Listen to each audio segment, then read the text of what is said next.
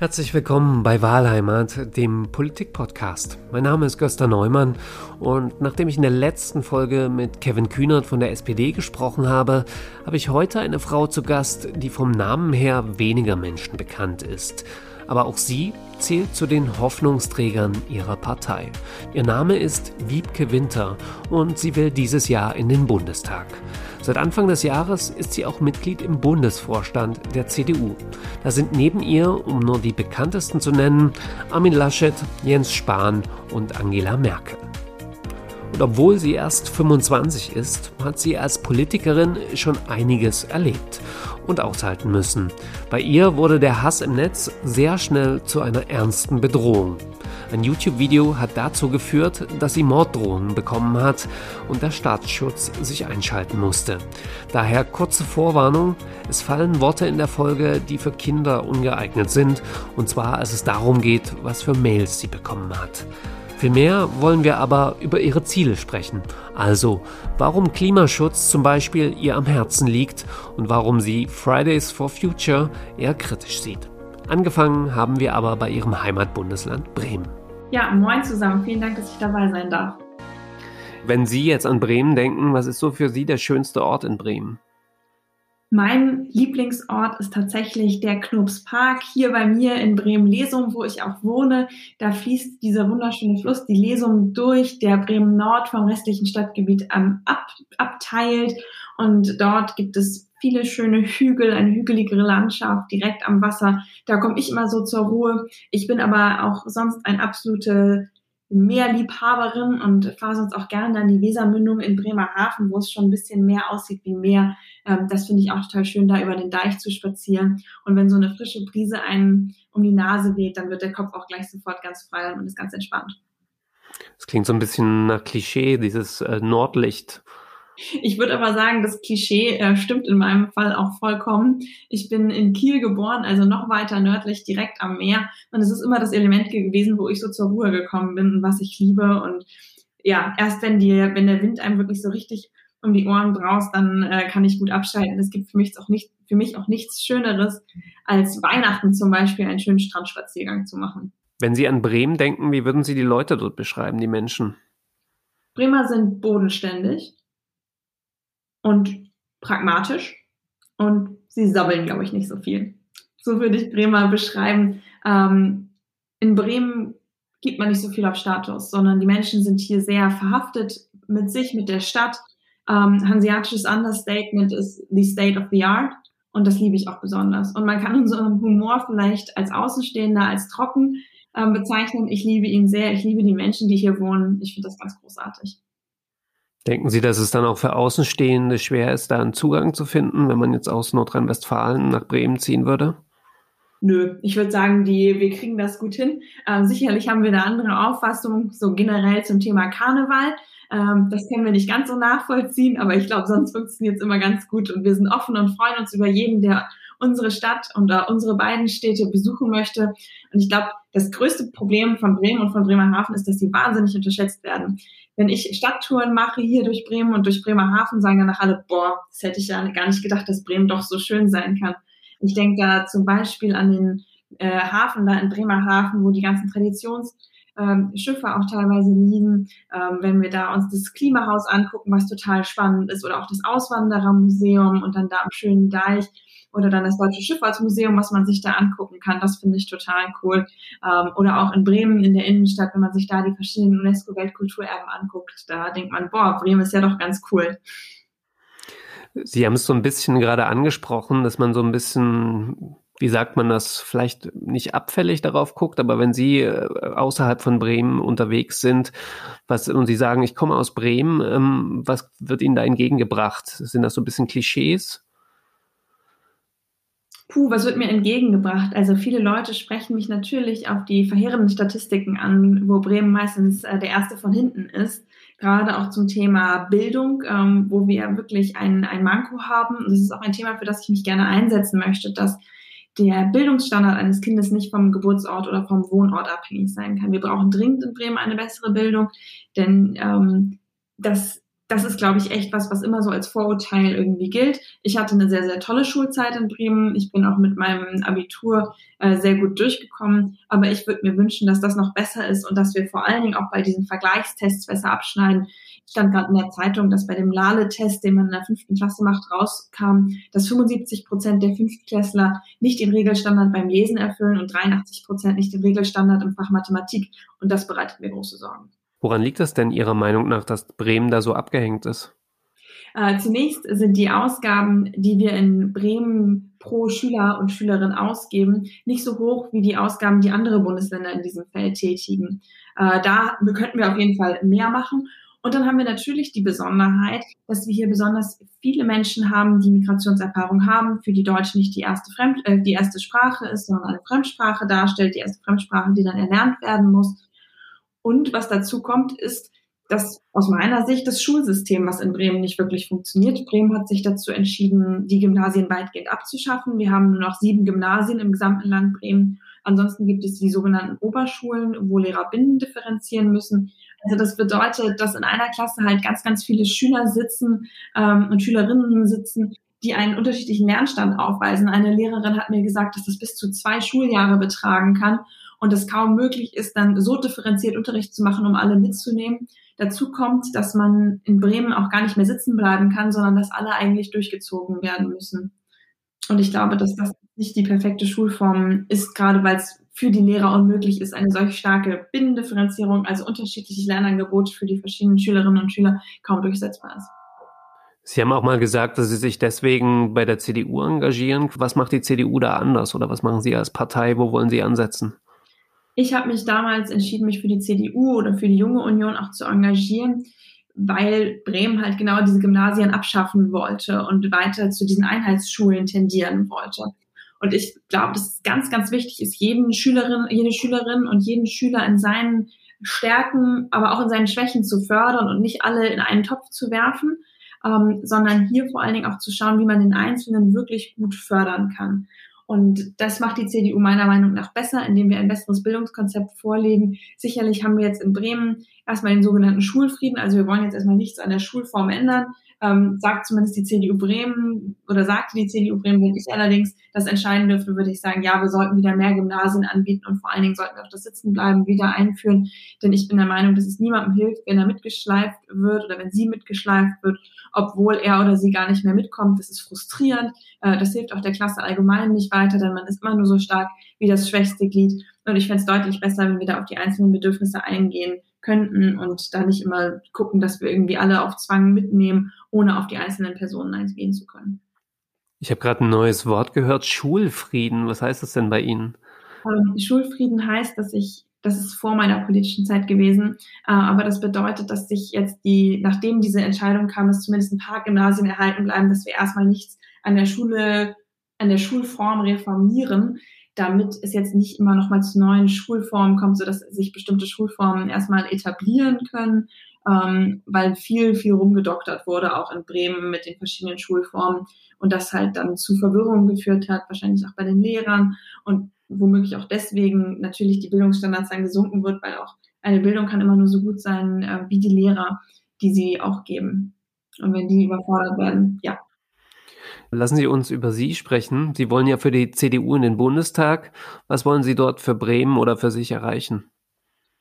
Ich trete vor allen Dingen an, um meine Heimat zu vertreten als Wahlkreiskandidatin. Das heißt, äh, die Belange der Bürgerinnen und Bürger äh, aus dem Stadtgebiet, was dazugehört, also Bremen, Niedervieland, den Bremer Westen, Bremen Nord, aber auch aus Bremerhaven.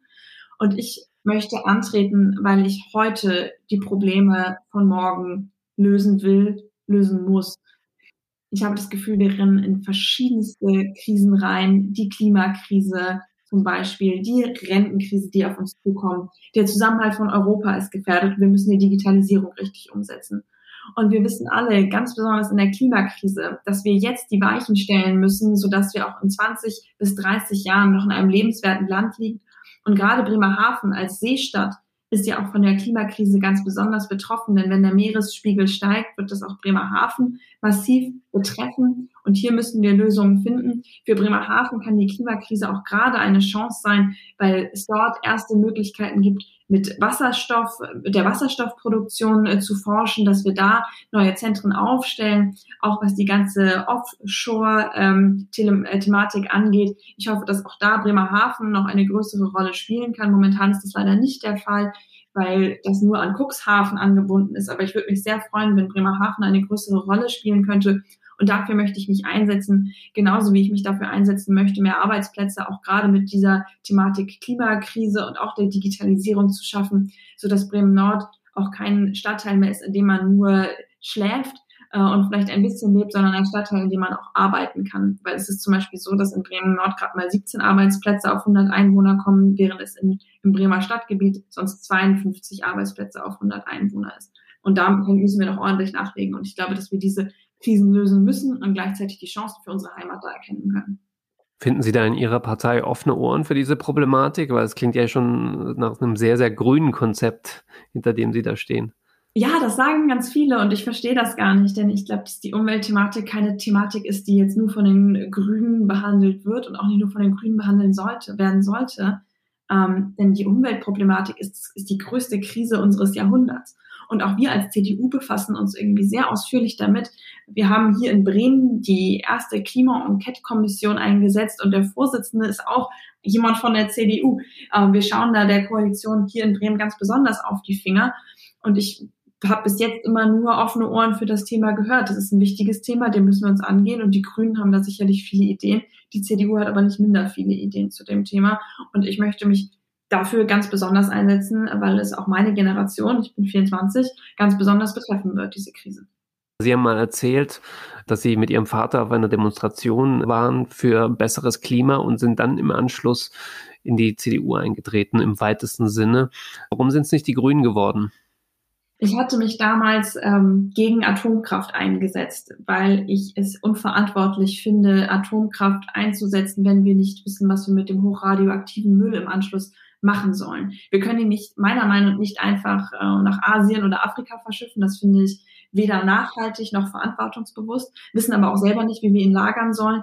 Von daher, auch wenn Atomkraft natürlich eine relativ CO2-arme Art der Stromproduktion ist, wollte ich mich gerne dagegen einsetzen. Äh, war diesbezüglich auch demonstrieren für andere erneuerbare Energien gegen Atomkraft. Dann kam aber unglücklicherweise Fukushima glücklicherweise insofern äh, für Deutschland, als dass die Bundeskanzlerin sich womöglich auch die, aufgrund dieser Proteste dazu entschieden hat, ähm, die Energiewende zu vollziehen, aus der Atomkraft auszusteigen, so dass das Thema für mich zumindest in diesem Punkt erstmal abgeschlossen war. Ich hatte mir dann auch die Website der Grünen angeguckt Allerdings waren die damals nicht für den Erhalt der Gymnasien, den zweiten wichtigen Punkt, über den wir eben auch schon gesprochen haben, so dass ich mich, so dass mir hier nur noch die CDU blieb und ich habe diese Entscheidung auch danach noch nie bereut und fühle mich mit den Grundwerten der CDU auch sehr verbunden. Sie haben das so, ein bisschen angesprochen. So Parteiarbeit funktioniert ja viel über Diskussionen, äh, lange Veranstaltungen, Anträge stellen, die dann durch mehrere Gremien durchgereicht werden.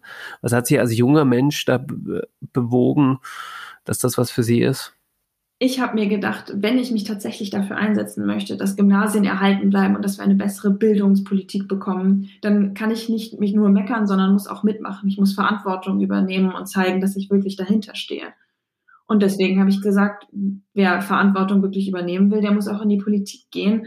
Und die Form, die dort ist in Parteien, die mag vielleicht auf den ersten Blick ein bisschen langwierig wirken, dass man erst Anträge schreiben muss und so weiter und so fort. Aber es ist auch eine der effektivsten Formen der Demokratie, weil man sich erst auch durch verschiedene Gremien arbeiten muss mit seinem Antrag. Sprich, man macht das erst auf Kreisebene, dann vielleicht erst auf Landesebene und dann kann man vielleicht sogar auf Bundesebene gehen. Aber das hilft natürlich auch, weil man immer wieder über seinen Antrag nachdenkt, weil man verschiedene andere Meinungen dazu hört, den Antrag vielleicht nochmal verbessern kann. Und zum Schluss, wenn ein Antrag dann beispielsweise auf dem Bundesparteitag der CDU beschlossen wird, ist es natürlich auch immer eine große Anregung für die Bundesregierung, das tatsächlich umzusetzen. Und das fand ich sehr, sehr attraktiv daran, das auch so zu machen. Das ist ja dann aber ein sehr, sehr weiter Weg von sozusagen einer Idee eines Antrages über einen Landesparteitag, einen Bundesparteitag, bis das dann quasi sich in Gesetze auf Bundesebene niederschlagen kann. Das ist ja schon ein Prozess, den Sie jetzt zwar sehr positiv beschrieben haben, aber können Sie sich nicht auch vorstellen, dass das für viele junge Menschen ein bisschen, ja, nicht so, nicht mehr so 2021 ist, ganz einfach gesagt. Ja, das kann ich natürlich verstehen. Aber wenn wir jetzt gucken, welche Möglichkeiten es noch gibt, ist ja der Antrag in der Partei nicht die einzige Form. Ich kann meine Forderungen auch direkt in meine Insta-Story schreiben. Ich kann versuchen, direkt mit Leuten zu kommunizieren. Auch da hilft es aber natürlich, wenn man sich eine Parteibasis ähm, gesucht hat und da auch womöglich Netzwerke geknüpft hat, um dann auch direkt mit Leuten sprechen zu können. Das hilft natürlich auch total. Ich kann auch verstehen, dass manche Leute das ein wenig frustrierend finden, ähm, dass es dann nicht sofort geht. Aber stellen wir uns vor, dass jeder seine Forderung sofort irgendwo einbringen könnte. Ähm, damit wären wir ja total überfordert. Wir wüssten nie, was ist denn die Meinung der Mehrheit. Und das bedeutet ja genau Demokratie. Was will die Mehrheit? Was ist der Wille des Volkes, Demos, das Volk? Um da ganz staatstheoretisch zu werden. Sorry, ich bin Juristin. Ähm, aber das, deswegen finde ich das eigentlich gar nicht mal so schlecht, weil man hat da die Plattform, um das zu diskutieren. Man hat die Plattform, das dann gemeinsam nach vorn zu tragen. Und wenn man den Weg nicht über eine Partei wählen kann, dann kann man es ja auch machen über eine Bewegung. Viele Leute engagieren sich ja zum Beispiel jetzt, wenn wir über junge Leute sprechen, auch bei Fridays for Future ich habe nur das Gefühl, mm, dass man dort halt die Forderungen zwar laut machen kann, aber man kann nicht das System von innen raus verändern. Man kann Druck von außen auf das System ausüben und hat vielleicht damit auch eine gewisse Chance, ähm, was zu verändern, auch wenn ich bei Fridays for Future insbesondere äh, die Kapitalismuskritik sehr, sehr kritisch sehe. Ich weiß gerade immer nicht, was das mit der Umweltpolitik direkt zu tun hat und auch deren Argumentation hat mich noch nicht überzeugt. Ähm, aber sicherlich haben sie was bewirkt in der Umweltpolitik. Ich finde es aber gerade schön, wenn man dann konkret etwas ändern will, wenn man das auch über eine politische Partei macht und da seine Meinung mit einbringt und die dann auch mit mehreren Menschen zusammen als Bewegung dann durchbringt. Weil das ist es dann ja zum Schluss auch. Und auch eine Bewegung wie Fridays for Future gründet sich ja nicht über Nacht, sondern auch da war es so, dass es erst wenige Menschen wurden und dann immer mehr, die von der Idee überzeugt waren. Also eigentlich gar nicht mal so anders wie in der Partei. Sie sind gelernte Juristin und promovieren auch gerade noch nebenher. Wie macht man das? Wie kombiniert man eine Promotion und eine Bundestagskandidatur? viel Lust an beiden Sachen haben. Ich glaube, die Leidenschaft äh, sowohl für meine Promotion als auch für die Politik ist das, was mich dann jeden Morgen früh aufstehen lässt und jeden Abend dann auch bis spät in die Nacht an beiden Projekten weiter arbeiten lässt. Ähm, ich mache es meistens ganz praktisch so, dass ich den Vormittag an meiner Promotion sitze und die voranbringe und mich der, der Nachmittag und der Abend dann äh, komplett der Politik gehört. Und was für meine anstehende Kandidatur auch ganz wichtig ist, ist, dass ich jetzt meine Promotion dann auch hoffentlich bald abgeschlossen habe. Ich plane da April, Mai, so dass ich dann die letzten Monate des Wahlkampfs mich auch wirklich voll darauf äh, konzentrieren kann. Mal schauen, häufig kommt dann, also ich will es dann das erste Mal abschicken, häufig kommt dann noch mal was zurück, so dass ich sicherlich was machen möchte, aber dass ich die heiße Phase der Promotion dann auf jeden Fall erstmal abgeschlossen habe. Mal sehen, ob es klappt. Manchmal kriegt man nämlich auch vormittagspolitische Anrufe rein. Es gab ja vor knapp anderthalb Jahren diesen Vorfall, wo sie sich in einer Sendung äh, gegen die Legalisierung von Cannabis ausgesprochen haben. Sehr kurz gesagt, danach hat ein YouTuber ein Video veröffentlicht mit dem Titel Die Zerstörung der Wiebke Winter. Ganze 500.000 Klicks hatte das. Was hat das mit Ihnen gemacht? Ja, das war schon krass. Ähm, gar nicht mal, dass sich jemand kritisch mit meinen Positionen auseinandersetzt. Ich meine, das ist ja eigentlich total toll, dass wenn man eine politische Forderung aufstellt, so viele Menschen sich damit befassen. Das ist ja eigentlich ein Ritterschlag und äh, grundsätzlich total richtig und wichtig. Gerade auch, wenn man verschiedene Meinungen irgendwie vereinen will. Und ich habe mir das auch angeguckt und konnte da auf jeden Fall noch ein paar Punkte mitnehmen und auch sagen, ja Mensch, da hat er recht.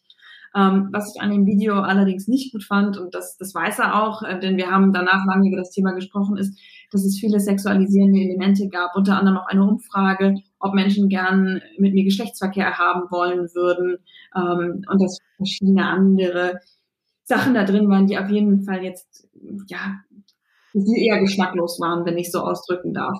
Ähm, weiß nicht, ob man sagen kann, dass sie schon eine rote Linie überschritten haben. Ähm, und das hat mich natürlich erstmal beeindruckt, äh, negativ beeindruckt, denn damit, das, das, damit hatte ich nicht gerechnet, auch überhaupt nicht, dass, dass so ein Video jemals entstehen könnte, denn äh, gerade auch vor anderthalb Jahren war ich halt irgendwie jemand, der sich in der Jungen Union engagiert hat und der da seine Meinung mal sagen durfte, aber überhaupt nicht mit der Reichweite gerechnet hat. Ähm, das hat mich aber im Endeffekt deutlich stärker gemacht, Denn es ist völlig normal, wie gesagt, dass man auch nochmal Gegenargumente bekommt. Und da möchte ich jeden ermutigen, mir konstruktive Kritik zu geben. Aber auch das andere geschieht halt. Es kann auch mal geschehen, dass im, im Eifer des Gefechts äh, mit den Emotionen Linien überschritten werden, auch im Meinungsaustausch. Und ich glaube, das muss man als Politiker und Politikerin auch zum Stück weit aushalten. Und das habe ich auf jeden Fall gelernt. Und es hat nicht dazu geführt, dass ich mich nicht mehr traue, meine Meinung zu sagen. Ähm, übrigens auch nicht verschiedene andere Vorfälle, die nach dem Aufkommen dieses Videos, wo ich mich äh, gegen die Legalisierung von Cannabis ausgesprochen habe, auch noch kamen. Äh, denn es wurde noch viel, viel schlimmer als einfach nur ein YouTube-Video, wo jemand über mich spricht äh, und meine Positionen äh, kritisiert, sondern ähm, auch noch Morddrohungen, die dann auf mich zukamen über die sozialen Medien und ähm, ja, Stalker hatte ich auch mal eine Zeit lang. Ich, das hat mich dann nochmal deutlich mehr beeindruckt als das YouTube-Video. Alles zusammen hat aber dazu geführt, dass ich eigentlich kaum noch Sorge habe. Ähm, all das hat natürlich dazu geführt, dass ich stärker geworden bin. Ähm, auch wenn es natürlich immer noch so ist, dass Hass im Netz gerade auch gegen junge Politikerinnen und Politikerinnen generell ein sehr, sehr großes Problem in unserer Gesellschaft darstellen. Denn solche Morddrohungen muss man leider immer ernst nehmen. Wir haben im Fall von, von Walter Lübcke gesehen, wohin das führen kann. Und spätestens als der Staatsschutz ähm, bei mir im Küchentisch sitz, äh, sitzen musste, wusste ich auch, dass es ernst ist. Und da will ich mich auch und setze ich mich auch für ein, dass wir da einen, einen gesellschaftlichen äh, Klimawandel im positiven Sinne haben. Wie sozusagen, ganz einfach gesagt, verarbeitet man das? Und auch jetzt quasi anderthalb Jahre später, wie kann man da gestärkt sagen, hey, ich, ich mache das jetzt? im ersten Moment war das ganz furchtbar. Also ich habe auch sicherlich äh, ein, zwei Nächte lang nicht geschlafen und spätestens als die Polizei meinte, bitte halten Sie sich nicht mehr alleine auf und bitte parken Sie Ihr Auto immer mal woanders, damit äh, niemand rausfinden kann, wo Sie wohnen, ähm, war das schon richtig hart. Und ich bin dann zum Weißen Ring gegangen. Das ist ähm, eine Organisation, die Opfern von Straftaten oder vermuteten Straftaten helfen, damit klarzukommen. Ich war beim Täter-Opfer-Ausgleich. Das ist auch eine psychologische Beratungsstelle hier in Bremen, die Menschen hilft, auch gerade Menschen, ähm, die Nachstellungs-, also Stalking-Erfahrungen haben. Und das hat mir total geholfen. Das habe ich auch sofort gemacht, weil ich wusste, wenn ich das jetzt nicht irgendwie vernünftig verarbeite und jeder Mensch kommt im ersten Moment nicht damit klar, wenn er hört, dass, irgend, dass er umgebracht werden soll von irgendwem. Das, das ist völlig klar. Ähm, das das hat mir sofort geholfen, damit umzugehen. Die Polizei hat mich da auch wirklich sehr, sehr stark unterstützt. Ich habe natürlich Glück, dass ich das öffentliche Amt habe. Dadurch war es der Staatsschutz auch, der mir geholfen hat, die natürlich mal, noch mal besonders geschult sind, auch was diese Dinge angeht. Und ähm, ja, also ich kenne jetzt bestimmte Verhaltensregelungen. Ich, ich passe vielleicht noch mal einen Tick mehr auf. Ähm, aber ich denke, das gehört irgendwie mit dazu und ich werde geschützt und wir konnten auch die Menschen ausfindig machen, äh, die da entsprechende Drohungen ausgesprochen haben und äh, konnten auch die immanente Gefahr, die von ihnen ausgehen, dann erstmal ähm, ja, negieren, was natürlich schön ist, wenn man weiß, Mensch, ich befinde mich hier eh nicht in einer akuten Gefahrensituation. Ich weiß natürlich, dass das immer, dass es immer passieren kann. Zum Glück passiert sowas super selten. Ähm, und es darf auch nicht dazu führen, dass man als Politiker dann aufhört, seine Meinung zu äußern. Denn dann hätten ja diese Menschen genau ihr Ziel erreicht, nämlich dass man nicht, sich nicht mehr traut, was zu sagen weil man damit bedroht wird. Und das ist ein wahnsinnig schwieriges Thema. Und auch wenn ich jetzt darüber nachdenke, denke ich immer so, oh mein Gott, was mache ich hier eigentlich gerade? Ähm, aber ganz ehrlich, das gehört halt mit dazu. Und das ist, das, ich würde mir so wünschen, dass es nicht dazu gehört. Aber das ist ähm, ja der Preis, den ich gerne in Kauf nehme, um mich irgendwie für meine Gesellschaft einzusetzen. Das ist ein sehr großer Preis. Lassen Sie uns nach vorn gucken zusammen. Ja, ähm, ja nicht ganz so häufig was. Also das muss man ja auch sagen. Also das tatsächlich was passiert nicht ganz so häufig. Und das passiert auch nicht nur Menschen, die für den Bundestag kandidieren, sondern ganz besonders davon betroffen sind auch gerade Kommunalpolitiker, Bürgermeister und Bürgermeisterinnen in Deutschland, ähm, die dann auch noch direkt in ihrem Ort irgendwie beschimpft werden und das kaum noch aushalten und die womöglich noch nicht mal Geld dafür bekommen. Also an die muss man vor allen Dingen auch mal denken. Was denken Sie, wie konnte sich das so entwickeln? Eine Theorie, die ich habe, ist, dass sich eine Botschaft über das Internet natürlich viel schneller verschicken lässt, als das früher der Fall war. Wenn man früher eine Nachricht an irgendjemanden schicken wollte, dann musste man diese Nachricht erstmal auf Papier bringen, entweder mit, mit einer Schreibmaschine oder tatsächlich put pen to paper, also tatsächlich mit dem Stift etwas auf Papier bringen, ähm, diesen Brief dann in einen Umschlag stecken, die entsprechende Adresse raussuchen, den Umschlag frankieren und ihn dann zur Post bringen. Das ist nochmal ein längerer Überlegungsprozess, als wenn man eben mal 140 Zeichen irgendwo bei Facebook reinhämmert und auf Enter drücken muss. Ähm, oder wenn man mal eben eine Sprachnachricht aufnimmt, die vielleicht zwei Minuten dauert, äh, wenn es hochkommt. Es kann auch viel, viel kürzer sein. Ich glaube, da ist die Hemmschwelle einfach äh, viel niedriger und natürlich auch die Begegnungen sind viel, viel direkter geworden, was ja eigentlich eine total coole Sache ist übers, äh, durchs Internet. Also wenn man mir schreibt äh, auf Instagram über Edwin Gewinter, dann kann man sich sicher sein, dass ich da auch antworte, ähm, weil ich meinen Account halt selber hoste und dasselbe gilt für Twitter und Facebook. Ähm, und wenn man halt jetzt einen Brief schreibt, dann äh, schickt man den ja eher auch nochmal irgendwie so eine offiziellere Adresse. In meinem Fall wäre es jetzt die CDU Bremen. Ähm, und das ist eigentlich eine coole Sache, dass man die Menschen so direkt erreichen kann, aber natürlich macht es auch deutlich leichter, sowas dann vielleicht auch unüberlegt zu verschicken. Das ist zumindest immer meine Hoffnung, dass das nicht wirklich überlegt ist, was manche Leute da loslassen. Reagieren Sie dann darauf wenn ich es für strafrechtlich relevant halte, dann zeige ich es auch an. Das passiert sehr, sehr selten, weil es ist auch, ähm, ehrlich gesagt, ein mehr als aufwendiger Prozess, jemanden anzuzeigen. Das dauert sehr, sehr lange. Man muss häufig zur Polizei gehen, immer wieder aussagen. Also das kostet viel Zeit. Ähm, da muss man vielleicht auch mal gucken, inwiefern man das da ein bisschen leichter machen kann. Wird ja aber auch schon gemacht. Es gibt ja schon viel bessere Meldetools, auch nochmal über Instagram und äh, Facebook jetzt im letzten Jahr, die dazugekommen sind. Ähm, und wenn es einfach nur unflätige Kommentare sind, ja, dann klicke ich auf Löschen. Also was soll ich dazu schreiben, wenn mir jemand schreibt, dumme Fotze? Ich hatte schon mal gehört von Leuten, die das darauf geantwortet hatten, auf äh, so Beleidigungen und dann kam die Reaktion zurück, ach, das war ja gar nicht so gemeint. Ich wusste nicht, dass da wirklich jemand reagiert oder ähnliches. Deswegen dachte ich, vielleicht haben Sie eine ähnliche Erfahrung gemacht, dass da Leute ihre Unüberlegtheit gar nicht mehr mit sozusagen den Menschen da auf der anderen Seite sehen. Ach, ich habe tatsächlich mal versucht, irgendwie auf einen zu reagieren, den ich irgendwie besonders sexistisch und unflätig fand, der mich fragte, ähm, mit welchen Polit Politikern oder mit einem ganz bestimmten Politiker, ob ich mit diesem Politiker schlafen würde oder nicht, denn äh, sonst wäre ich ja gar nicht so hochgekommen. Ähm, und dann habe ich ihm geantwortet, dass es ihn nichts angehen würde, mit wem ich oder der entsprechende Politiker irgendwie schlafen wollen würde. Ähm, und dann meinte er, dann, dann wurde er noch unflätiger. Also das war meine eine Erfahrung und seitdem denke ich einfach, Mensch, äh, sorry, aber das ist meine Zeit nicht wert. Ich glaube, Sie haben in vielen Interviews auch immer wieder angemerkt, dass der Frauenanteil sowohl in Ihrer Partei der CDU als auch im Bundestag ja relativ gering ist, bei so um die 30 Prozent. Was denken Sie, was muss Ihre Partei oder die Politik anders machen, um attraktiver für Frauen zu werden? Wir haben über diese Frage sehr, sehr lange in der sogenannten, Achtung, jetzt wird es schwierig, Struktur- und Satzungskommission äh, der CDU Deutschlands diskutiert, von der ich ein Teil sein durfte. Da haben wir uns genau diese Frage gestellt und ich habe mich dafür eingesetzt, dass es vor allen Dingen hybride Teilnahmemöglichkeiten gibt für Menschen, die sich engagieren wollen. Sprich, dass man auch, wenn man zum Beispiel eine junge Mutter ist oder als Student gerade nicht in seiner Heimatstadt ist, digital an analog, also real stattfindenden äh, Sitzungen teilnehmen kann. Das ist ein ganz, ganz wichtiger Punkt. Und dass es mehr Projektarbeit gibt. Ich glaube, das ist ein ganz wichtiger Einstiegspunkt, gerade für Menschen, die sich noch nicht auf eine politische Partei festlegen wollen, sich trotzdem auf ein, ein Projekt äh, gerne äh, für ein Projekt gerne einsetzen wollen. Sowas machen wir auch ganz, ganz viel in der CDU Bremen. Dann habe ich mich eingesetzt für eine politische Elternzeit, sprich dass wenn man gerade ein Kind bekommt, man seine ehrenamtlichen Ämter ruhen lassen kann und da nicht ganz so viel in Anspruch genommen wird und das auch dann akzeptiert ist. Weiterer Punkt ist, dass wir eine Ombudsstelle einrichten wollen äh, bei der CDU Deutschlands, wo man sich gerade mit solchen Anliegen, wie wir, über die wir auch gerade gesprochen haben, zum Beispiel bei einer Erfahrung von Hass im Netz, dass man sich dort melden kann. Auch das ist ganz, ganz wichtig, dass man einfach immer den Rückhalt der Partei hat, wenn man sich politisch engagiert.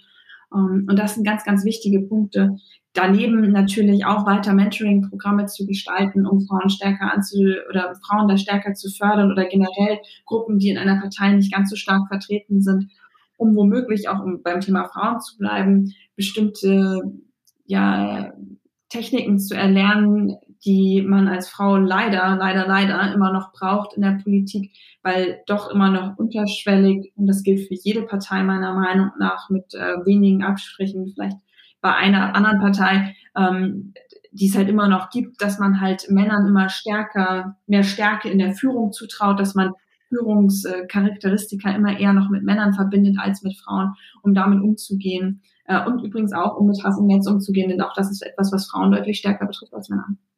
Sie sind ja jetzt seit Januar diesen Jahres im CDU-Bundesvorstand quasi ganz oben angekommen in der Partei, ganz banal gesagt. Wie fühlt sich das an? Wie kann man sich das vorstellen als Laie, der solche Gremien nicht kennt? Ich war erstmal total überwältigt, weil ich gar nicht damit gerechnet habe, tatsächlich gewählt zu werden. Ich bin angetreten, damit es mehr Frauen und mehr junge Menschen im Bundesvorstand gibt, denn äh, beide ja, beide Gruppen waren eher unterrepräsentiert im Bundes, im letzten Bundesvorstand. Und ja, war total geflasht, als es dann tatsächlich geklappt hat. Das äh, war ziemlich cool. Und jetzt hatten wir auch schon zwei Sitzungen vom, vom Bundesvorstand. Und das ist schon beeindruckend, wenn man da mit Angela Merkel zusammen in einer Konferenz sitzt und mit all den CDU-Ministern, die es in Deutschland so gibt und deren Einschätzung der Lage hört. Das ist schon beeindruckend. Und das nächste große Projekt, auf das ich mich auch schon sehr freue, ist jetzt die Ausarbeitung des Wahlprogramms äh, der CDU-CSU. Und da meine, mein Input irgendwie leisten zu können, das empfinde ich als ein wahnsinnig großes Privileg und als große Herausforderung und große Aufgabe, die ich aber sehr, sehr gerne annehmen möchte, um auch ja die die Belange aus Bremen und Bremerhaven, aber auch die Belange von von, von vielleicht von jüngeren Menschen und von Frauen damit einzubringen. Wie kann man sich das vorstellen, so eine erste Sitzung, wenn man da neu ist? Da ist man, ich stelle mir das, also ich wäre total nervös. Wie, wie ging es Ihnen da? Wird man da vorgestellt oder sagt man, ich bin die Neue hier oder wie, wie läuft das ab? Moin. Ähm, das, das Gute war, ich wäre, glaube ich, auch super aufgeregt gewesen. Aber das, das, das Einfache war, dass die Sitzung digital stattgefunden hat. Aufgrund der, von der Pandemie findet sie wie alles momentan digital noch statt. Ähm, ich bin dann noch aufgeregter, wenn ich dann tatsächlich das erste Mal dort auch äh, in Real Life äh, sitze und damit dabei sein kann. Ich habe allerdings gestern dann tatsächlich auch mal das erste Mal was gesagt im Bundesvorstand und da war ich schon ein bisschen aufgeregt. Wie ist das für Sie? Im Vorfeld haben Sie sich ja von Norbert Röttgen stark gemacht und jetzt sitzt Armin Laschet mit Ihnen in der Telefonkonferenz. Wie switcht man da um? Das ist ein ganz normaler Prozess in der Demokratie. Man hat verschiedene Kandidaten und man kann für jemanden sein und man kann jemanden doof finden und man kann jemanden auch irgendwie einfach neutral sehen oder denken, Mensch, der ist ja eigentlich auch ganz gut. Und zum Schluss wird eine dieser Personen gewählt und dann arbeitet man danach zusammen. Und ich glaube, dass Armin Laschet gerade auch für Bremen viele wichtige Punkte mitbringt. Denn die großen Städte des Ruhrgebiets haben ja ähnliche Probleme wie Bremen und Bremerhaven sie auch haben, äh, sprich hohe Armut, äh, ein großes Integrationsbedürfnis. Ähm, so wie NRW das auch hat, haben wir in Bremen eine große Clan-Kriminalitätsaktivität. Und Armin Laschet hat ja bewiesen, dass er mit diesen Problemen in NRW umgehen kann oder zumindest, dass die NRWler ihm das auch zutrauen, denn sie haben ihn ja gewählt als ihren Ministerpräsidenten, hat er ja stark die Wahl gewonnen und regiert er jetzt mit der FDP. Und ich bin sehr gespannt auf die Lösung, die er da vorschlägt. Und ich freue mich natürlich auch, dass Norbert Röttgen das Angebot angenommen hat und dann auch für das Präsidium kandidiert hat, sodass Norbert Röttgen auch immer in den äh, Telefonkonferenzen mit dabei ist. Wenn wir auf das Wahlprogramm der CDU in diesem Jahr gucken, wo denken Sie, sollte man besonders ein Augenmerk drauf legen? Also Sie haben für sich angesprochen, Ihnen ist Digitalisierung wichtig, Ihnen ist die Gesundheit wichtig, aber wo denken Sie, ist von Seiten Ihrer Partei noch Luft nach oben oder was würden Sie gerne hervorstellen? Ich glaube, dass wir vor allen Dingen in puncto Klimakrise noch ehrgeiziger werden müssen. Wir müssen da endlich die richtigen Schritte unternehmen, um das 1,5 Grad Ziel noch irgendwie zu erreichen. Klar ist, dass das schwierig ist, aber ich fordere die CDU und auch die CSU auf, da noch mutiger zu werden, denn wir wissen nicht, wo der sogenannte Kipppunkt ist, also der Moment, in dem wir die Klimakrise überhaupt nicht mehr aufhalten können und so eine Kettenreaktion in Gang gesetzt wird, dass dann die Klimaerwärmung nicht mehr aufhaltbar ist. Und ich möchte mich dafür einsetzen, dass wir sehr weitgehende Klimamaßnahmen auch verabschieden, die und das wird sicherlich auch nicht ganz günstig werden, da müssen wir gucken, wie man das finanzieren kann, trotzdem für die Wirtschaft nicht einen absoluten Kill, Overkill bedeuten, also dass wir die Wirtschaft dabei mitnehmen und das Ganze noch sozialverträglich ausgestalten. Denn wenn wir jetzt zum Beispiel einen ganz, ganz hohen CO2-Preis ansetzen würden, würde das die, würde es Mieter, die auch vielleicht kein besonders hohes Einkommen haben, die aber trotzdem heizen müssen, ähm, ganz, ganz doll belasten. Und das geht natürlich auch nicht. Wir müssen da irgendwie einen Weg finden, wie wir das gerecht aufteilen können in der Gesellschaft, also einen, einen Klimawandel schaffen, der sowohl äh, ökologisch ist, aber auch ökonomisch ist und sozialverträglich ist. Und das ist ein, ein, ein, großes Spannungsfeld, in dem wir uns bewegen müssen. Aber da müssen wir ehrgeizige und mutige Lösungen finden und dürfen uns nicht im Klein-Klein verrennen, sondern müssen eine ganzheitliche Lösung finden. Und ich hoffe, dass wir diesen langfristigen Schritt und diese langfristige Überlegung jetzt mitnehmen in den Wahlkampf und dass wir da richtig ehrgeizig werden. Wie ist das, wenn Sie jetzt schon ein bisschen nach vorne gucken in den Herbst diesen Jahres, Sie vielleicht in Berlin sind? Träumt man davon schon manchmal? Also wie stellt man sich das da vor? Das wäre ein großes Wunder von der Weser, wie wir es hier nennen würden, im Werder Bremenland. Ähm, ich wage es ehrlich gesagt noch gar nicht davon zu träumen. Ich denke jetzt erstmal an die nächsten Monate und das meine ich ganz ernst. Ich freue mich darauf, hier unglaublich viel nochmal zu lernen über meine Heimat, über mein Zuhause. Und es wäre mein größter Traum, wenn die Menschen mir hier ihr Vertrauen schenken würden, sodass ich ab Herbst äh, jede zweite Woche mich in Berlin für die Belange einsetzen kann und für die Zukunft Deutschlands, so riesig das auch klingt, ähm, mich einsetzen zu können. Denn ich habe das Gefühl, dass wenn wir jetzt nicht mutig vorangehen, können wir die Krisen von morgen nicht mehr bewältigen können. Wir müssen jetzt handeln und deswegen will ich jetzt Verantwortung übernehmen. Das ist eigentlich schon ein schönes Schlusswort. Ich danke Ihnen, Frau Winter. Ich danke Ihnen, Herr Neumann. Vielen Dank fürs Zuhören und falls ihr euch gewundert habt, warum wir nicht über den Machtkampf zwischen Armin Laschet und Markus Söder in den letzten Wochen gesprochen haben, die Antwort ist, wir haben das Interview vorher geführt. Ich würde mich freuen, wenn ihr in zwei Wochen wieder dabei seid. Wenn euch der Podcast gefallen hat, gern abonnieren bzw. folgen. Das geht bei Apple Podcasts, Spotify, Deezer und überall, wo es Podcasts gibt. Und dann sehen wir uns in zwei Wochen. Schon so viel sei gesagt, dann sind eine Politikerin und ein Politiker zu Gast, die in dem gleichen Wahlkreis gegeneinander antreten. Aber dennoch haben sie eine große Gemeinsamkeit.